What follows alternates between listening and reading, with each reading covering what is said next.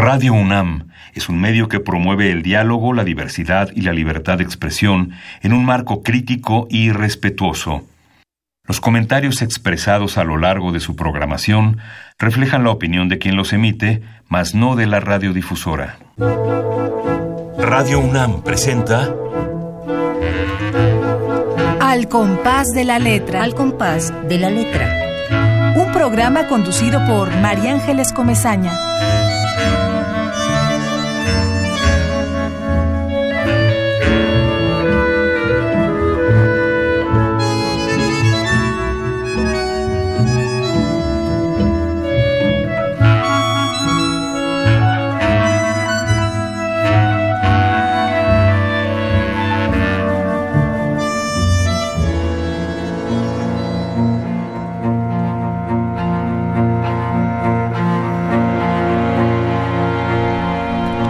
Alegra atraviesa un túnel. Mira largo hasta donde le alcanza la mirada. Reconoce que habitó instantes que no le pertenecía ni una arritmia heredó de aquel ciclo enloquecido. Descubre que a ningún sitio pertenece, ningún rayo de luna la posee. ¿Dónde habitó tanto tiempo? En un oscuro lugar donde dejó de ser y solo estuvo a ráfagas se desvanecen los pasadizos inventados. Escarba el viento para sembrar un sitio al que pertenecer mañana. Y al amor aguarda sobre esa cuerda floja que a la vida nos aferra.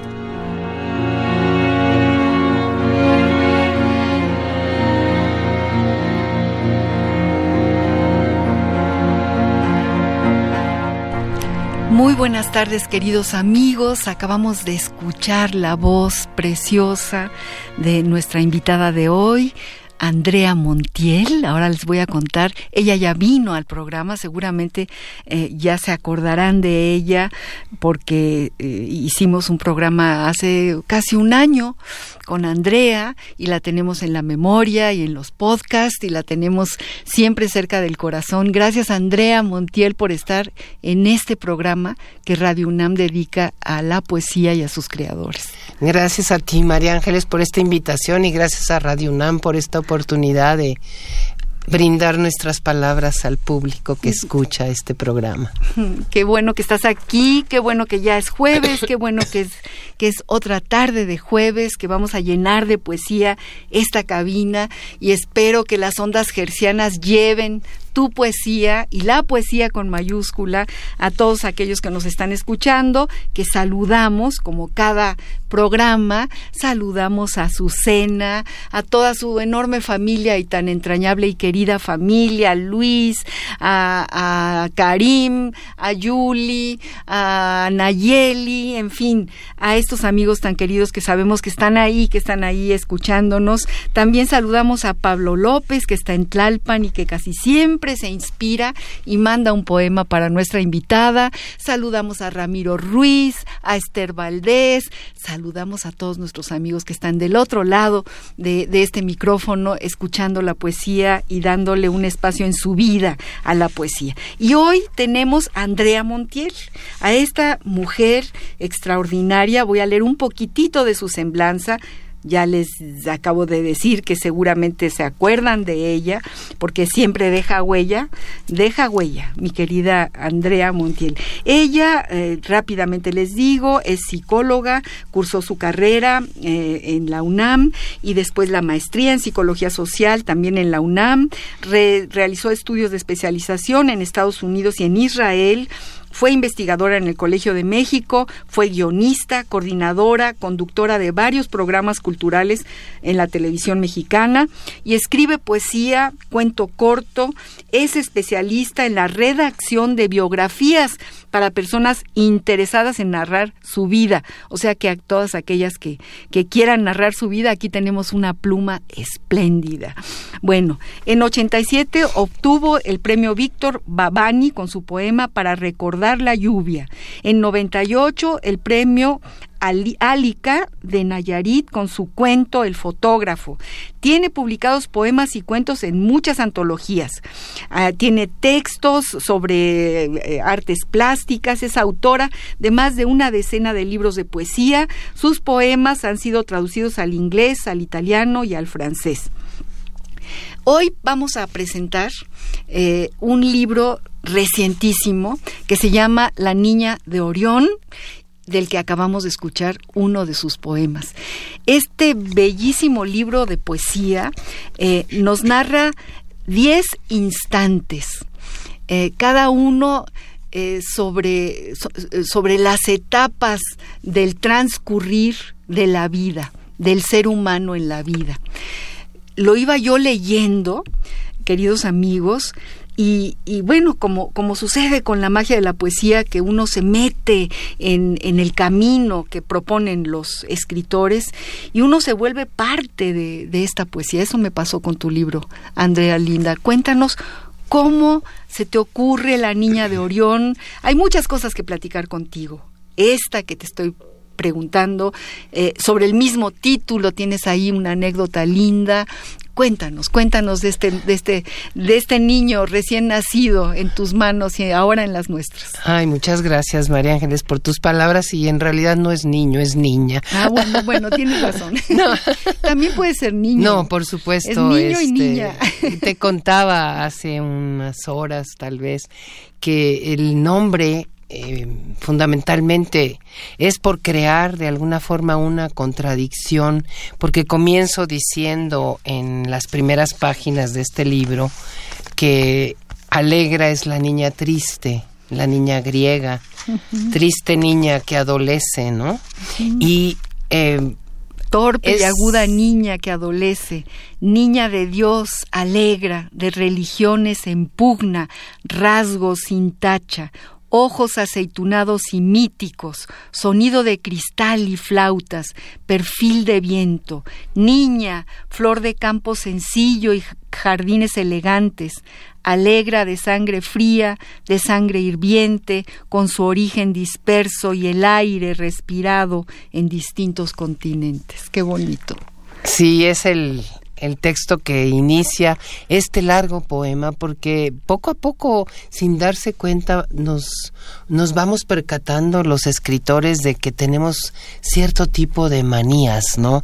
O cierto tipo de tendencias y yo he descubierto hasta hace relativamente poco tiempo, de manera ya rotunda, que soy amante del poema de largo aliento me gusta como contar y cantar al mismo tiempo, como decía Octavio Paz, ¿no? Que es el canto, pero no de poemas que están divorciados uno del otro, aunque están en un conjunto, sino que son poemas que se sigue uno al otro, se van agarrando de la mano y resultan ser algo que continúa durante todo el libro, durante todas las páginas que ocupan nuestras palabras, nuestros versos. Y entonces, pues, Orión, ¿por qué Orión? Porque soy una admiradora del cielo, siempre tengo la mirada hacia arriba, porque yo creo que no sé por qué estamos aquí en este planeta, cómo caímos aquí, si venimos de alguna otra nebulosa que es el caso de Orión, y tal vez, no sé, eh, yo me pregunto en este libro muchas cosas, y si utilizo de alguna manera mi historia para poder ubicar un personaje, todo está en tercera persona, un personaje que puedo ser yo, pero puede ser tú, María Ángeles, o puede ser alguno de nuestros radioescuchas, o la persona que está cruzando la calle, porque todos tenemos de alguna manera eh, instante tras instante en nuestra vida que, que va de un principio a un de pero indudablemente un, final y que se llama muerte, ¿no? Es lo único que tenemos garantizado. Y como que este libro se gestó un poco como diciendo, aquí está esto que yo he visto de la vida y ya sé que voy hacia allá, a algo que se llama muerte, y como que quiero dejar tanto mis placeres obtenidos de la experiencia vital como el dolor que la misma vida conlleva en sí misma. Y no porque sea una tragedia ni algo negativo, sino que la vida duele. Y nos duele a todos. Y el que diga que no, que me diga cómo le hizo, ¿no? para, que no le doliera. ¿En, ¿Dónde qué, está? ¿En qué superficie se quedó? Sí, entonces, pues. Eh, aquí escribo a alegras y alegros, ¿no? Y, y por qué alegra, porque este oxímoron que te decía, la niña triste, ¿no? Porque eh, tanto tenemos una faceta de la vida como tenemos la otra y no sabemos de dónde venimos, no sabemos por qué estamos aquí. Creo que todo nos inventamos en la vida y nos inventamos que el instante, que es una palabra que me ha perseguido durante mucho tiempo porque es el único que existe. Existe solo este momento de la conversación, este momento en contacto con los radioescuchas que seguramente están eh, pensando lo mismo que nosotras, ¿no? Y que eh, está entre dos cuestiones que no existen, el recuerdo, que es el ayer, el antes, y el futuro, que es el sueño, el porvenir, algo que tampoco sabemos y que puede ser la esperanza, puede ser el deseo, el sueño mismo, ¿no? Y que pues el instante es el que realmente pervive en nosotros y por eso el libro está dividido en 10 instantes, que son sus 10 capítulos, ¿no? Y que son una sí una narración poética de una vida que se pregunta después de un momento que ya pasó la niñez, eh, la juventud, la adolescencia, eh, los altibajos, los descubrimientos vitales, las situaciones en donde, como alguna vez escribí en otro libro, que por cierto tú me presentaste hace tiempo, el de Cementerio de Inolvidables, que dice, después del, primor, del primer amor ya no será igual la madrugada, ¿no? Entonces, esa juventud, esa frescura que se va de alguna manera convirtiendo en otra cosa, que se va convirtiendo en experiencia o madurez, no sé cómo llamarla, ¿no? Pero que después vienen las preguntas existenciales, ¿no? Viene la parte de qué, qué hago aquí, para qué esto, ¿no? Claro. ¿Para qué todo esto y, y, y hacia dónde? Y en este, en este camino, en este viaje de tus diez instantes, eh, querida Andrea, eh, tú preguntas, contestas y en la respuesta eh, vuelven las preguntas. Y yo creo que esa es como una enorme virtud, ¿no? Estamos llenos de preguntas. Y cuando llegamos a la orilla de responderlas, resulta que, que ya tenemos la, la, siguiente. Y entonces como una dialéctica muy linda, muy, muy, eh, es, yo, yo todo lo, lo, llevo a las madejas, seguramente por, porque en mi infancia yo crecí entre madejas de, estambre, y entonces tú tiras de los hilos, de un, de un mismo hilo, y vas entretejiendo tus preguntas y vas diciéndonos cómo, cómo ha sido la vida y cómo sigue siendo. Y esto que tú llamas la muerte, que, que, que uno llega a, a, a, esa absoluta verdad, pues sigue siendo la vida sigue siendo lo mismo. ¿No? ahorita que decías esto, eh, recuerdo algo que anda por ahí en algunos versos que dice, y alegra cada vez que se pregunta y tiene una respuesta, envejece. Envejece, sí, sí, sí. ¿Por qué? Porque si ya sabemos, somos un poco más viejos, ¿no? Así es. Porque yo creo que de niños tenemos todas las preguntas a la mano y cada vez que pasa el tiempo se van disminuyendo. Y cuanto más viejos, más niños. También. ¿no? También. Queridos amigos, estamos hablando con Andrea Montiel, esta estupenda escritora. Además es una maestra, es una tallerista desde hace muchísimos años que me estaba enseñando que ahora ya le, ha, le, ha, publicado como coordinadora a sus alumnos, eh, lo cual me parece maravilloso y además eh, como una especie de, de, devolver lo que a ella le dio Juan Bañuelos, que también nos mandaba a publicar, nos empujaba, órale, ya. Y Carlos Illescas, que trabajó también Bañuelos, Carlos Illescas, claro, era Carlos Illescas el que te empujó el a ti, que me empujó fue Bañuelos Carlos y Bañuelos me empujó también. También, ¿no? Eran, eran los queridos todos. Queridísimos, queridísimos, queridos amigos, la palabra, la palabra que selecciona nuestra poeta de hoy, pues es el instante. Y tenemos, eh, vamos a escuchar lo que dice el diccionario del español de México, del Colegio de México, a ver qué cosa es el instante para aquel diccionario. La ruta de la palabra. Diccionario del Español de México de El Colegio de México. Instante. Sustantivo masculino. 1. Espacio pequeñísimo de tiempo. Por un instante se quedó callado. Los demás aparecieron en brevísimos instantes. 2. Momento exacto en que sucede algo. Su vida cambió a partir de ese instante. 3. A cada instante. Continuamente. A cada momento. Cambia de opinión a cada instante. 4. Al instante. Enseguida. Inmediatamente. El papel se quema al instante. Comunicación al instante. La ruta de la palabra.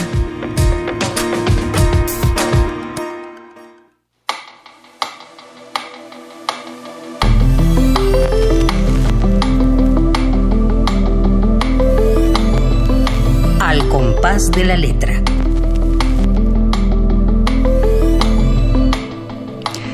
Queridos amigos, estamos aquí con Andrea Montiel escuchando lo que dice el Diccionario del Español de México sobre esta palabra, el instante.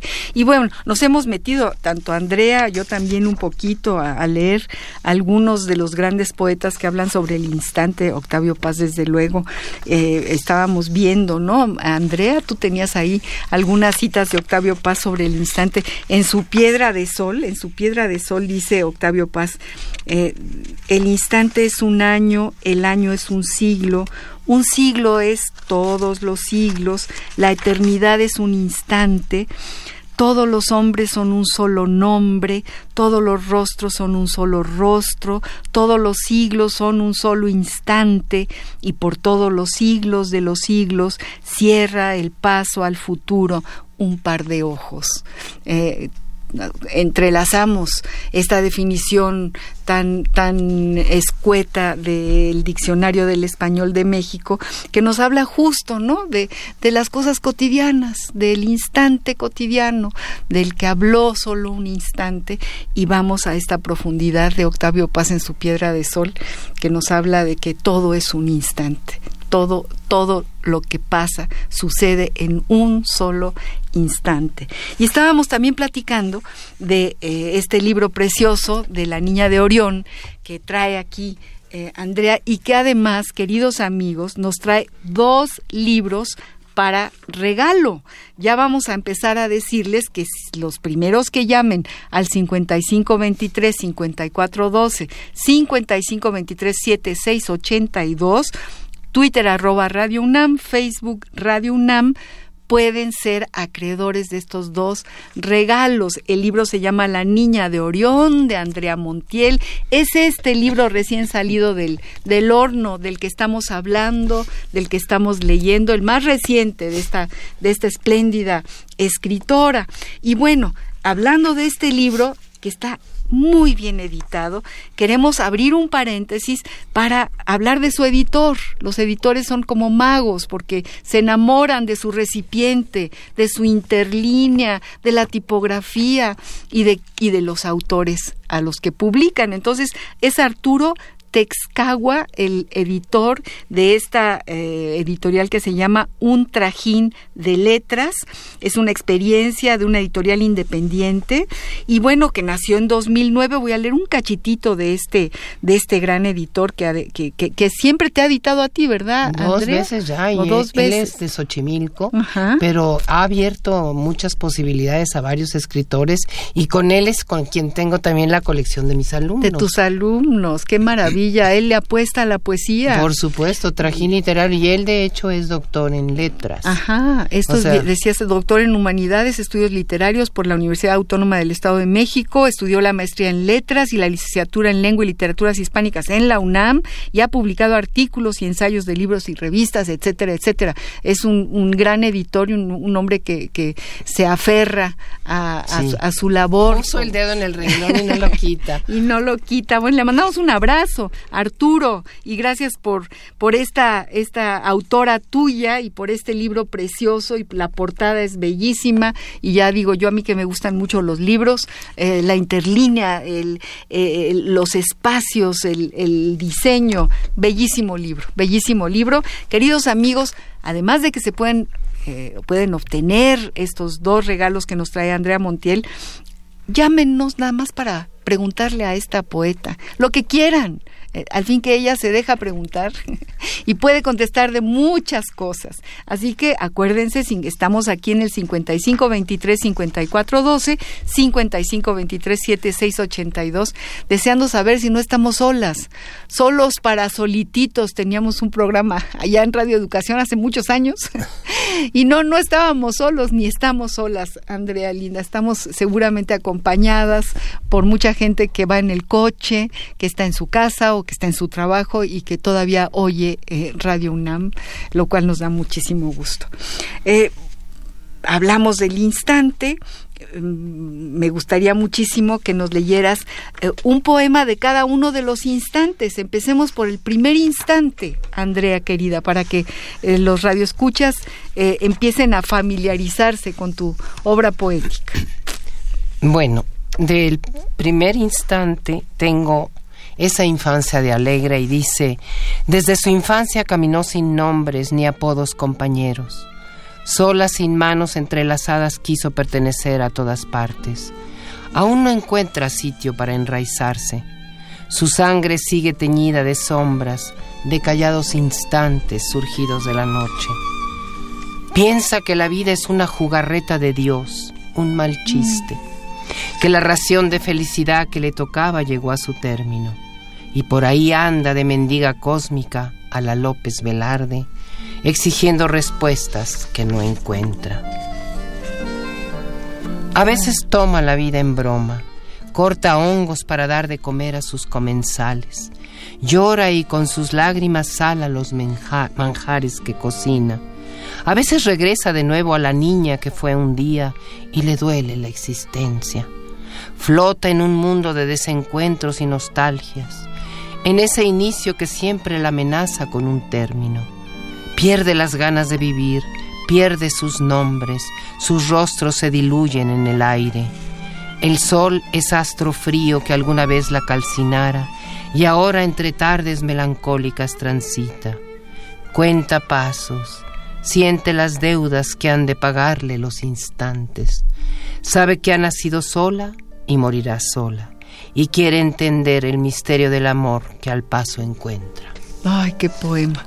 Qué poema de tu primer instante, Andrea, que eh, hace falta ser muy valiente. También es como abri- abrirse, abrirse en dos y, y- y- y regresar a, a- a otros tiempos eh, sin, sin ninguna tregua frente al dolor, ¿no? Frente a ese dolor. Porque sí, en este libro hay mucho dolor, pero hay una enorme, yo te lo decía, es como una cobija de esperanza. Es atreverse a decir por qué duele lo que duele, por qué duele la vida, y al mismo tiempo, eh, no sé, cobijarse con, con la, digamos, la valentía de, de preguntar y responder eh, todas estas grandes preguntas de la existencia, Andrea querida. Este es del, del, del instante número uno. Uno y dos, porque Y, y dos, porque sí, porque yo aquí lo, lo iba leyendo y, y- Sí. y, y- y luego viene hija de Júpiter y de Saturnos desquiciados. Ay, es bellísimo. Leemos, el, el- leemos el, en el instante 2 y nos vamos a una pausa musical que tenemos, eh, elegimos a, a- al que siempre elegimos. Ya nos van a decir, bueno, ¿por qué siempre? Pues porque siempre tiene algo que ver con, con el poeta o la poeta que viene, que es Pedro Guerra. Pedro Guerra musicaliza poemas de Ángel González, este poeta español que ganó el Príncipe de Asturias, el premio Príncipe de Asturias, y que es un gran poeta de la vida cotidiana, de las cosas pequeñitas, de los instantes. Entonces leemos, nos lees un poema del segundo instante de este bellísimo libro La Niña de Orión y nos vamos directamente a la pausa con Pedro Guerra, que nos habla de los instantes. Bueno, este seguramente Alegra lo comparte con muchos de nuestros radioescuchas y te incluyo. Dice, hija de Júpiter y de Saturnos desquiciados, hija del swing y hermana del rock, llenó su sangre con el aliento de los Beatles. Creyó en los efectos de las pirámides y la imaginación de Cortázar. Siempre le gustaron los alcatraces y la pintura de Diego. Se perdió en la sensualidad que los jóvenes padecen al hundirse en la poesía de Sabines y la música de Garbarek. Gritó con los versos de Huidobro y deseó morir como Isadora Duncan. Padeció tortícolis por mirar las estrellas y la capilla sixtina. Hizo el amor en Grecia con el perfil de su mismo nombre. Caminó las calles santas de Medio Oriente y flotó en el mar muerto con toda su vida a cuestas. Visitó la primera sinagoga de la historia y miró rezar a musulmanes en mezquitas de oro. Ahí les robó el corazón a hombres rudos y fugaces. La acompañaron guitarras, tambores, lunas menguantes, arena y viento. La sedujeron sangres aventureras y una infinita tristeza salvada por sus pasiones.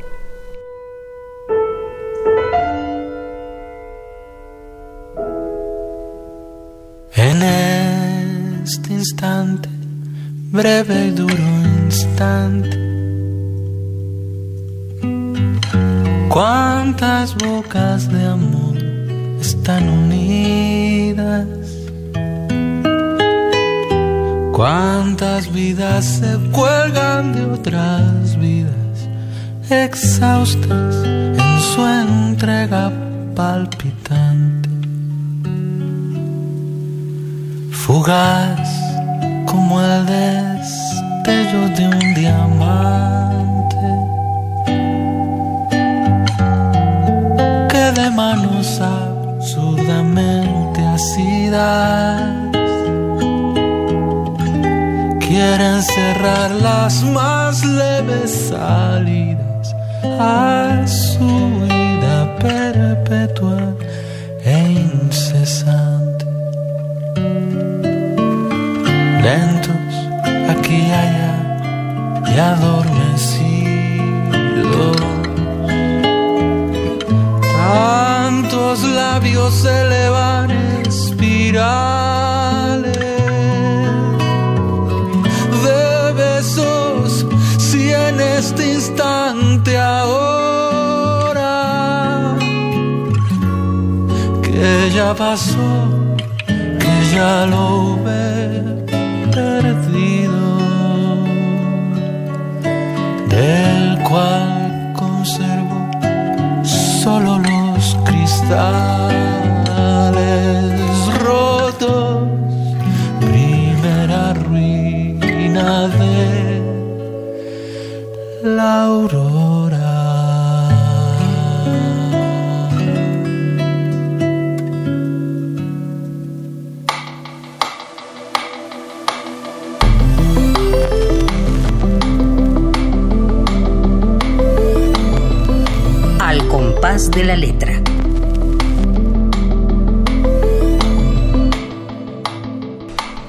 queridos amigos, ¿qué tal esta canción bellísima de Pedro Guerra, Los Instantes? Eh, por supuesto, musicalizada de, un, musicalizando un poema de, este gran poeta español que, quisimos muchísimo. Este, yo tuve la suerte de conocerlo mucho, mucho y, lo quise mucho. Y, un, gran poeta, una gran persona. Y bueno, estamos, estamos hablando de los instantes. Estamos aquí con Andrea Montiel en esta conversación rica, calientita, llena de poesía, de palabras, de letras y ya empiezan a llegar los llamados. Jorge Morales nos dice, habla de, la colonia de la delegación Cuauhtémoc y, no, y te pide si puedes hablar un poco de tu origen y de tu historia, Andrea. Yo creo que, que, que ese poema que acabas de leer, que es parte de tu origen y de tu historia, quizás sí, sí abra como la curiosidad. ¿Quién es Andrea Montiel? ¿De dónde viene? ¿Cuáles son sus raíces? Bueno, aquí hay un poema que le va a responder a Jorge Morales. Un poco. A ver.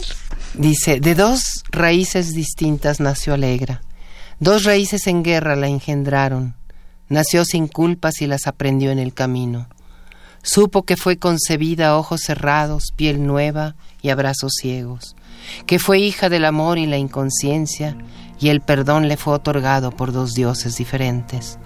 Dada luz entre sábanas blancas y secretos que su madre guardó por mucho tiempo, no tuvo hermanos ni concepto de familia, solo algunos amigos que difícilmente veía y un pozo negro de soledades en el pecho. Alegra la de muchos nombres, tuvo varios rostros en su mismo rostro. Sucesivas muertes y renacimientos le fraguaron un camino propio y rumbos divergentes. Sendas en lenguas diversas se volvieron música y orquestó su vida como pudo. ¿No? Sí, sí que es una respuesta, Andrea querida. Andrea es hija de dos grandes músicos, ahí voy yo de chismosa para contarles. Si uno llega a su casa preciosa, hay un maravilloso piano y hay una serie de partituras que parece que están como volando ahí, ¿no? Además de cuadros de un montón de plantas. Ella creció entre una cantante de ópera fantástica y un director de orquesta fuera de serie y bueno, bueno, su oído musical viene de ahí, de esas raíces. Y además efectivamente tiene raíces griegas. Y turcas. Y turcas. Con mucho orgullo. Gracias por mencionarlo, María Ángeles. Mi madre, Rosita Rimoch. Exacto. Y mi papá, Armando Montiel Olvera, que fue un un músico incansable, director del conservatorio, director de la ópera.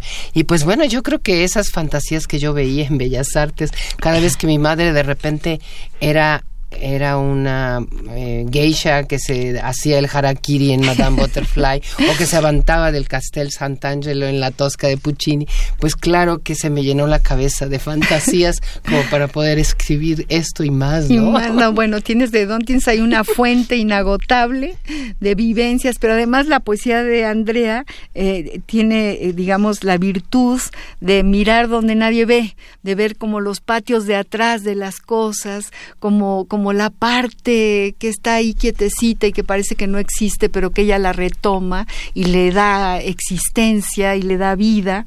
Y bueno, esta es nuestra poeta invitada de hoy, que estamos muy contentos de tenerla aquí. Y quiero decir una cosa rápidamente, eh, darle las gracias otra vez hoy a otro compañero de este equipo de Al compás de la letra que es Pablo López, que vive en Tlalpan y que siempre está ahí cerca de nosotros. Y de verdad te siento Pablo parte de nosotros. Y siempre espero tu texto con una enorme eh, alegría y, y con muchas ganas de leerte. Y bueno te dedica a ti Andrea este texto que voy a permitirme leer para que todos ustedes lo, escuchen.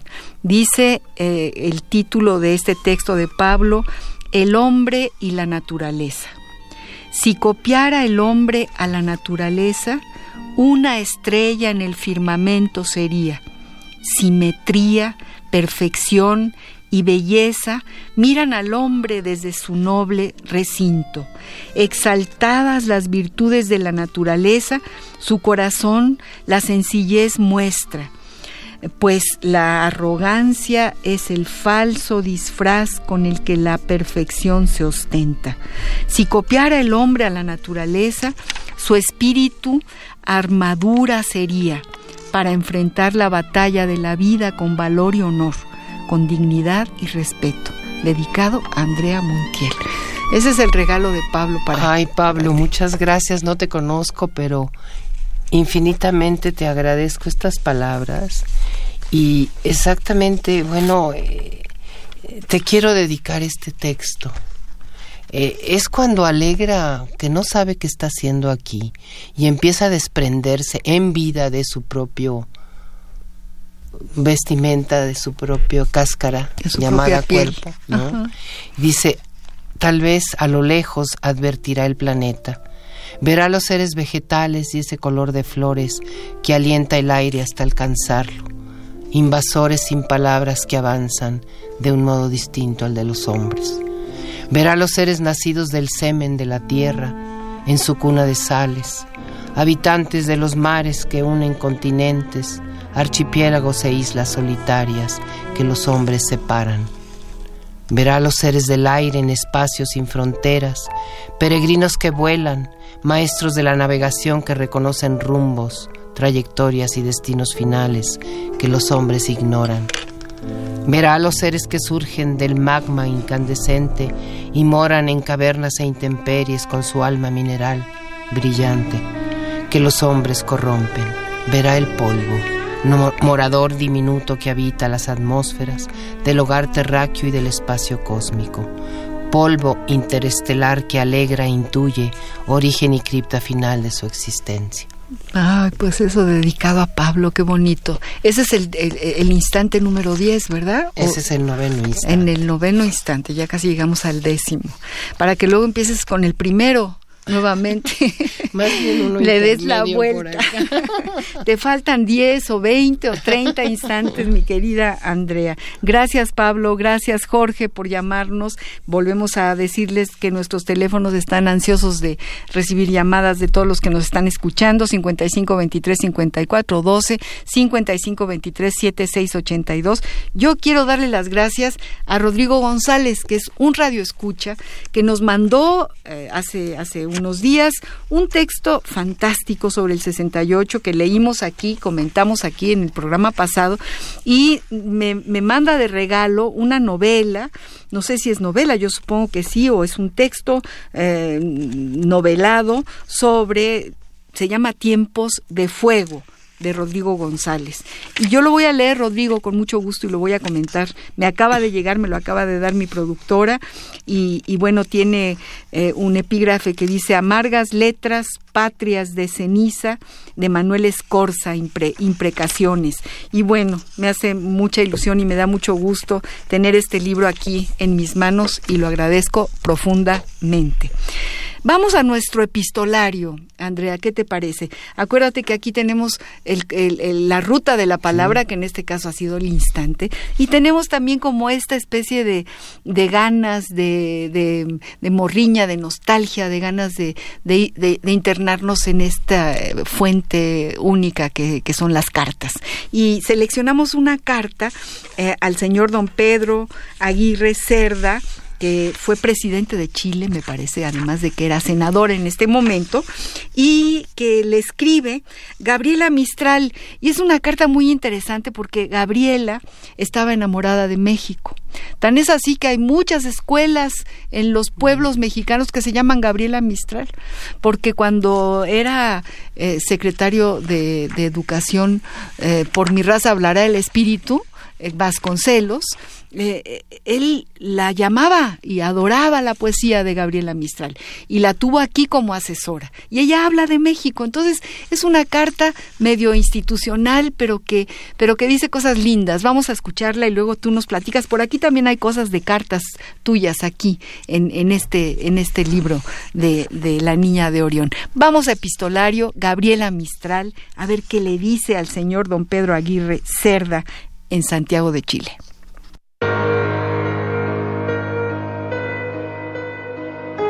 Epistolario. Domicilio conocido. México, San Ángel, DF. Distrito Federal, primero de enero de 1923.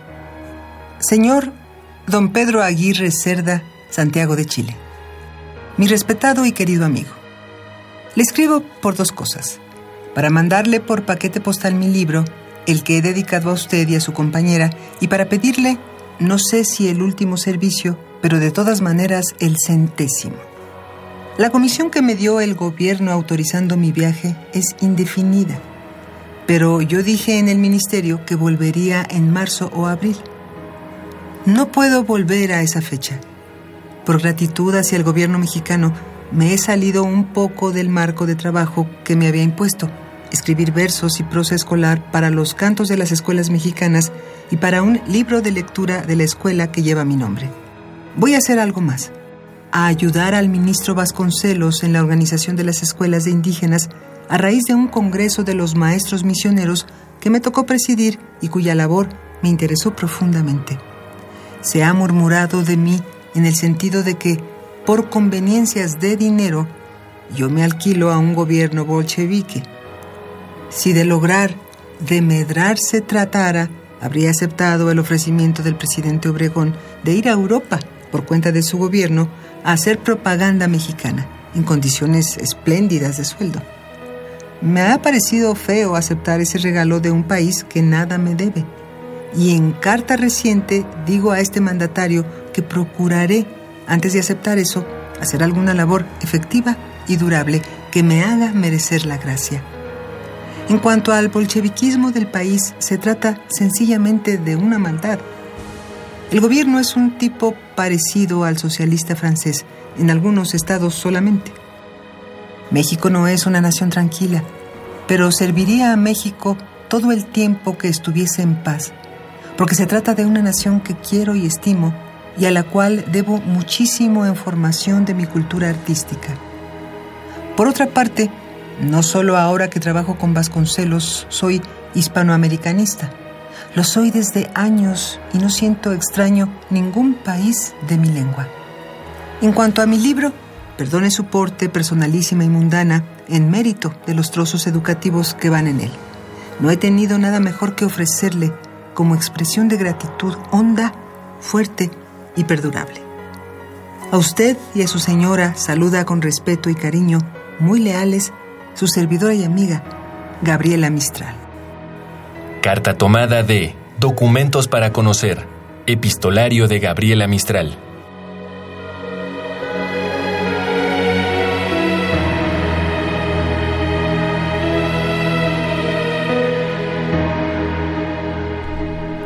¿Qué tal esta carta de Gabriela Mistral declarando su amor a México, declarando su amor a la poesía en aquellas épocas? ¿no? Esto que dice a mí me parece fascinante. El gobierno es un tipo parecido al socialista francés, en algunos estados solamente, porque nos decían que éramos eh, bolcheviques, ¿no? es fantástica. México no es una nación tranquila, que nos lo diga a nosotros, ¿no? Pero serviría a México ella todo el tiempo que estuviese en paz, porque se trata de una nación que quiero y estimo y a la cual debo mucho en la formación de mi cultura artística. Por otra parte, no solo ahora que trabajo con Vasconcelos, soy hispanoamericanista. Me parece tan entrañable esta carta que, fíjate, en Chile la, la criticaban por, Por, por, estar aquí, por estar en nuestro país, ¿no? Pero estuvo en muchas partes. sí, estuvo en Italia, fue también. Por ahí contaba una anécdota fantástica, Dolores Castro, eh, que, cuando ella estaba en, en, Italia, las invitó a ella y a, y a eh, Rosario Castellanos a ir a una, a una estancia, a una visita a Italia, y resulta que cuando llegaron, le, le, ella les dio la encomienda de que por favor hablaran con la señora de servicio porque ya no la soportaba y que ellas tenían la encomienda de hablar con esa señora. Bueno, es una anécdota que cuenta Lolita Castro que nos moríamos de la risa. Me Imagínate llegar a eh, las poetas a una estancia cultural y de pronto tener esa encomienda de Gabriela Mistral que pues estaba es que era, ella ejercía la confianza mucho, en el sentido de darle confianza a la gente sobre ella misma. Y su poesía es maravillosa, la santa de la sal, cuando habla de la sal, ¿no? Me, parece fantástica. Eh, tengo aquí un pequeño poema, no sé si es el del instante 8 o del instante 9, es el 8, y se los voy a leer de Andrea Montiel, estamos hablando de este libro maravilloso, La Niña de Orión, eh, ya no sé si ya tenemos eh, quienes se han, se han ganado estos dos libros, ahorita vamos a decir el nombre, pero bueno, en el instante 8 dice Andrea Montiel, desea transitar rumbo a la luz, sin deslumbrarse. Y aunque sus ojos, acostumbrados a las sombras, ya no miran la luz, los resucita, fluye, se le escapa, como llama sin forma, el resplandor, la asfixia. ¿Cómo domarla? Intentará ser parte del torrente, de sus rayos, abrazará los astros hasta fundirse en ellos y pensará cada instante como un placentero zarpazo de la muerte. Ay, Andrea, ¿qué tal? Es que así es, ¿no? Eh, Yo espero que sí. Hay que meterse, hay que hundirse, hay que nadar en estas aguas. hay que bucear en estas aguas para, para que sea, para, para, para entender que a lo mejor este es el zarpazo de la muerte. Es así el zarpazo. Yo de la escribo para entenderme, María Ángeles. No sé para qué escribirás tú, pero como lo digo en varios de mis libros, seguramente, ¿no? Que nunca he entendido este abismo feroz que soy yo misma, ¿no? Y, y me divierto mucho escribiéndolo, como para preguntarme, contestarme y seguir quedando con Y la seguir duda. quedando- como eh, es la, la pura dialéctica. ¿no? Las preguntas no son más que el motor para seguirse preguntando. Uno Así nunca es, llega a una, a una verdad definitiva. Afortunadamente, no hay verdades absolutas, no existen, o creo yo que no existen. ¿no? Y, y eso nos, nos lo enseña la poesía. Eh, tú volvemos a las cartas. Por aquí hablabas de alguna carta. Estoy, eh, estoy aquí con, con tu niña de Orión. Ay, qué bonito este morir a unas cuantas horas de la noche durante el tiempo en que la piel aún recuerda el calor del mediodía, morir en los instantes cuando la nostalgia se convierte en el síndrome crepuscular de los ancianos, la hora cinco, hora del té de los ingleses o del regreso al escritorio. Qué bonito. Pero por hablábamos de las cartas. Tú sí escribes cartas, has escrito cartas, has guardado cartas. Cuéntanos, cuéntanos de tu epistolario. Bueno, el epistolario realmente fue el libro anterior a este, ¿no? Que fue un como una especie de parteaguas, ¿no? Eh, todas estas personas eh, que, que amas, inclusive sin que ellas se enteren, ¿no? En el caso de, de este cementerio de inolvidables, pues hay, hay mucho de cierto y mucho de no tan cierto. Pero esas cartas son como para reivindicarme un poquito con mi propio sentimiento y dejarlo sentado como con un sello, matasellos estos de cera, y a ver quién lo abre. No, bueno, es el eh, eh, Cementerio de Inolvidables, es un libro de una valentía. Yo te decía, hace falta tener mucho valor para decir lo que dices en ese cementerio de inolvidables, ¿no? Es, es, es una verdadera, eh, es abrirte el corazón, es, es como eh, esto que hacían los aztecas, ¿no? En la piedra del sol, de poner ahí el corazón, era, eh, eh, es eso lo que haces en cementerio de inolvidables y un poco en este, en este libro también, también tienes esa, esa valentía, qué bárbara, este, ¿cómo, cómo le haces? Andrea. Pues, ¿Sabes una cosa? No voy a dejar absolutamente nada en, en eh, cuando mi vida termine de estar aquí, ¿no? Entonces esto sí se va a quedar. Ah, Y entonces, pues, por lo menos me di el gusto de dejar palabras. Claro. Ujú. Y además dejarlas en el papel. en Y el con versos, porque la poesía es lo más cercano al amor que reconozco. Y, y ¿cuándo dejaste de escribir cartas? ¿O todavía las escribes? No, no, no sé, este, realmente si he dejado de escribir cartas como tales, pero en realidad esta es otra carta. Ni- la niña de Orión es una carta para quien la pueda y la sepa leer, ¿no? Tal vez algunas cosas no se aprecien por alguien que está lejos de la, la experiencia que tiene Alegra, el personaje de aquí, ¿no? Pero eh, quien tenga cierta cercanía y como tú me lo decías, ¿no? Eh, eh, el objetivo realmente en un momento dado para los escritores es encontrar un eco en los lectores, ¿no? Si, si alguien nos vuelve a decir lo que ya se dijo, pues tal vez no lo tengamos tan en cuenta que si le damos algún otro conocimiento a través de las palabras, ¿no? ¿Cómo puedo yo conocer ah, el Tíbet que siempre he querido ir, pero creo que ya no se me hizo? Por lo menos no en esta dimensión. Y lo, lo veo cuando leo cosas sobre el Tíbet. Pues sí. Y me hace muy feliz poder Claro. imaginarlo a través de las palabras del escritor. Dices aquí, por ejemplo, en la página 17 de Tu Niña de Orión, rascar lo más profundo de la tierra, mover los mares, vivir anclada al aire limpio de los campos y escribir cartas a todo aquel que nunca respondió a las suyas. Esto me parece fantástico.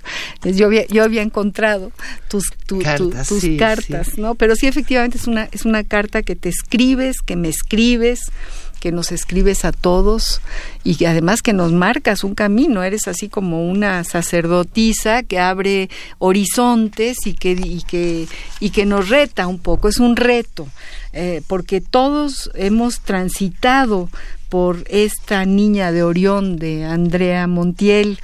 Eh, todos nos hemos preguntado, aunque no lo sepamos, ahora que lo leemos nos damos cuenta que sí, que nos hemos preguntado esto que ella se pregunta y, y que, y que ella, y que ella camina, ¿no? Este camino que nos...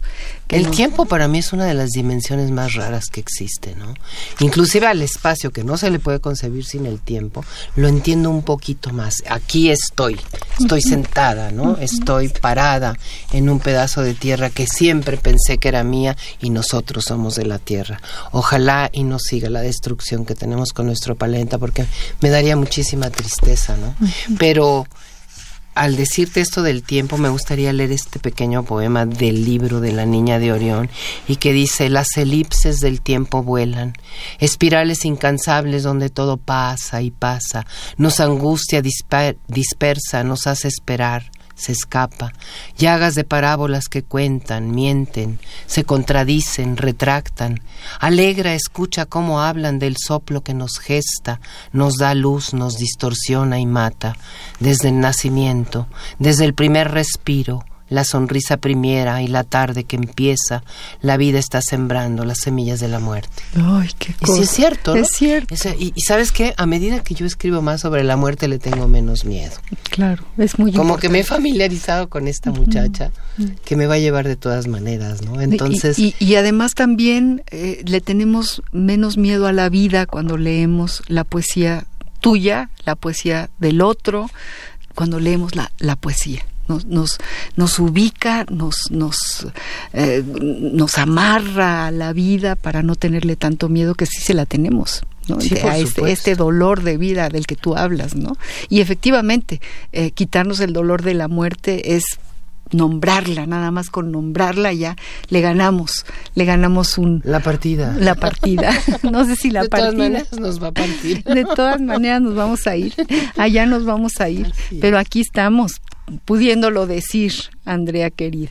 Andrea es una gran maestra de, talleres, yo se los decía. Eh, voy a abrir un paréntesis para decirles, eh, leerles un cachito de una preciosa ponencia que ella escribió y que ustedes la pueden ver en su página de internet, que se llama De la poesía al poema que dices cosas bellísimas. Ahorita vamos a leer un, cachito.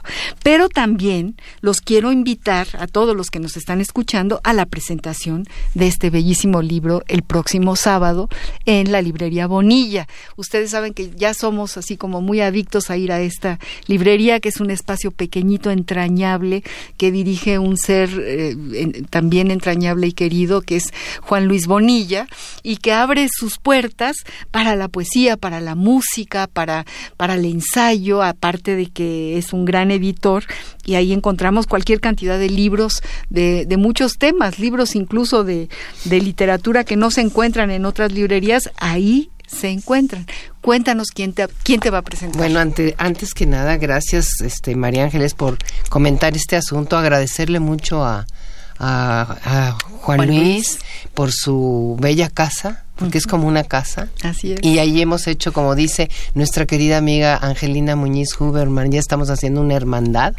Y pues el sábado se presenta este libro, La Niña de Orión, con la presencia de eh, José Ángel Leiva, eh, Kira Galván y José Falconi y me van a acompañar también un alumno mío muy querido con dos compañeros tocando un poco de jazz, que es algo que le gustaba mucho a Alegra. La Librería Bonilla, a ver si tenemos la dirección exacta. Sí, es Miguel Ángel Miguel de Quevedo. Ángel de Quevedo. 477. Exactamente. Esquina con la calle de Delta. Ajá, está Y- a una cuadra de este supermercado muy grande, muy grande, Mega muy grande. comercial, ¿no? bueno, efectivamente. perdón, ya dije No importa, de, de ese mega, mega, mega mercado, ahí a una cuadra, no se lo pierdan. De veras es, es un momento, es un instante maravilloso. A las seis de la tarde, A el sábado seis. que entra. El sábado Pero también quisiera decir que María Ángel es queridísima y admiradísima por mí, poeta que nos conocemos hace muchos años. Eh, también vamos a tener otra presentación más adelante con ella y con eh, Oscar de la Borbolla y mi amigo queridísimo Carlos Wilhelm, este el día 6 de noviembre en el Foro del Tejedor del Péndulo, que está en la colonia Roma. Ahí me vas a acompañar, María. Yo voy a acompañar a Andrea. Y me encantaría que alguno de los radioescuchas, la entrada es libre, pudieran asistir. A cualquiera de las dos presentaciones, porque, Seguro, es, sí. porque de veras no se la pierdan, es maravilloso. Yo les prometí un cachito de este texto de Andrea. Dice Andrea, a través del amor, la queja, las melancolías, la protesta, la alegría o el ingenio, se juega con las palabras y se evoca el sentimiento propio, así como el de otros.